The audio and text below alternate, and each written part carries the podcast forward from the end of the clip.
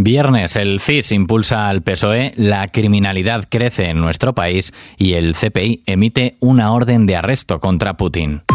ISFM Noticias con Daniel Relova. El barómetro de marzo del Centro de Investigaciones Sociológicas aumenta la ventaja del PSOE sobre el PP en plena crisis hasta los 4,7 puntos en plena polémica por el caso mediador y las discrepancias en el gobierno de coalición con Unidas Podemos por la reforma de la ley del solo sí es sí. La encuesta del CIS elaborada entre el 1 y el 11 de marzo concede al PSOE un 32,7%, seis décimas más que en febrero, y castiga con dureza al PP que se queda con un 28% un 1,8 puntos menos que en el anterior sondeo.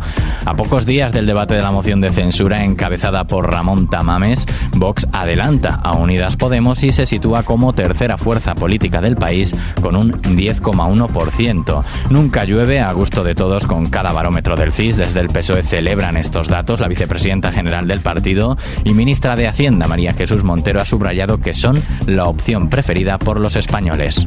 El PSOE es la opción mayoritariamente elegida por los españoles para dirigir el gobierno de España. Es importante también saber que estos datos son así, tanto en, lo que es la fuente bruta de datos, la intención directa de voto, como igualmente una vez que se ha hecho el tratamiento de los mismos. Hay que resaltar que Pedro Sánchez es el líder preferido por los españoles y españolas como presidente del gobierno y además lo hace muy por encima del señor Feijó. Por su parte, fuentes del PP no le da credibilidad alguna ni a las estimaciones ni a la intención directa de voto de un CIS en el que el caso de Tito Berni no pasa factura al PSOE. Roza la malversación de fondos públicos, denuncian incluso a EFE fuentes de la dirección del PP que ven partidismo en un barómetro que refleja un retroceso de los populares. Más cosas desde el Ministerio del Interior han publicado un informe que señala que la criminalidad creció el pasado año un 18,8% respecto a 2021, un alza que alcanzó el 33,9%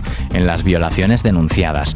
Por otro lado, uno de cada tres alimentos básicos se ha encarecido en el mes de marzo, así lo denuncia Facua Consumidores en Acción, que a comienzos de mes realizó un seguimiento sobre la evolución de 1.012 precios de alimentos afectados por la rebaja del IVA en ocho cadenas de distribución y detectó subidas en 312 precios. La entidad lamenta que en apenas un mes casi se ha duplicado el número de productos afectados por la rebaja del IVA, que han aumentado su precio y han vuelto a criticar la falta de transparencia del Ejecutivo sobre los estudios que anunció el Ministerio de Agricultura, Pesca y Alimentación a través de su Observatorio de Precios. Continuamos ahora en clave internacional. El presidente de Turquía, Recep Tayyip Erdogan, ha anunciado que da luz verde al ingreso de Finlandia en la OTAN. Las negociaciones de adhesión con Suecia, sin embargo, continuarán. Mientras el anuncio de que Ucrania recibirá en breves cazas de Polonia y Eslovaquia ha desatado el enfado del Kremlin justo cuando rusos y ucranianos se encuentran enzarzados en el bastión de Bakhmut en la batalla más larga y sangrienta de todo el conflicto. Por otro lado, Rusia ha calificado de nula jurídicamente la orden de arresto del jefe del Kremlin, Vladimir Putin, ordenada por la Corte Penal Internacional por la deportación ilegal de niños y su traslado de zonas ocupadas en Ucrania hacia Rusia, lo que supone un crimen de guerra. Al margen del conflicto bélico, el gobierno del presidente francés Emmanuel Macron se enfrentará a dos mociones de censura presentadas hoy viernes en la Asamblea Nacional como respuesta a su aprobación de la reforma de las pensiones por decreto, saltándose el voto de los diputados. La primera, encabezada por el pequeño grupo centrista Libertades Independientes Ultramar y Territorios, y la segunda, por la líder de la extrema derecha, Marine Le Pen. Por otro lado, la Organización Mundial de la Salud ha pedido a China que revele toda la información sobre el mercado de animales de Wuhan, que fue recientemente subida a una plataforma científica de acceso público y eliminada tras ser descubierta por expertos europeos. Dicha información procede del Centro para la Prevención y Control de Enfermedades de China. En materia bursátil, el IBEX vive su peor semana del año tras perder un 6,1% por las alertas financieras. Este viernes ha bajado dos puntos porcentuales hasta los 8.711 puntos. Solo Repsol y Acciona han terminado en positivo. Por su parte, en la parte baja de la tabla encontramos a AENA, Melia Hotels y por último Santander. Terminamos, como es habitual, hablando de música. Oh. Oh, oh,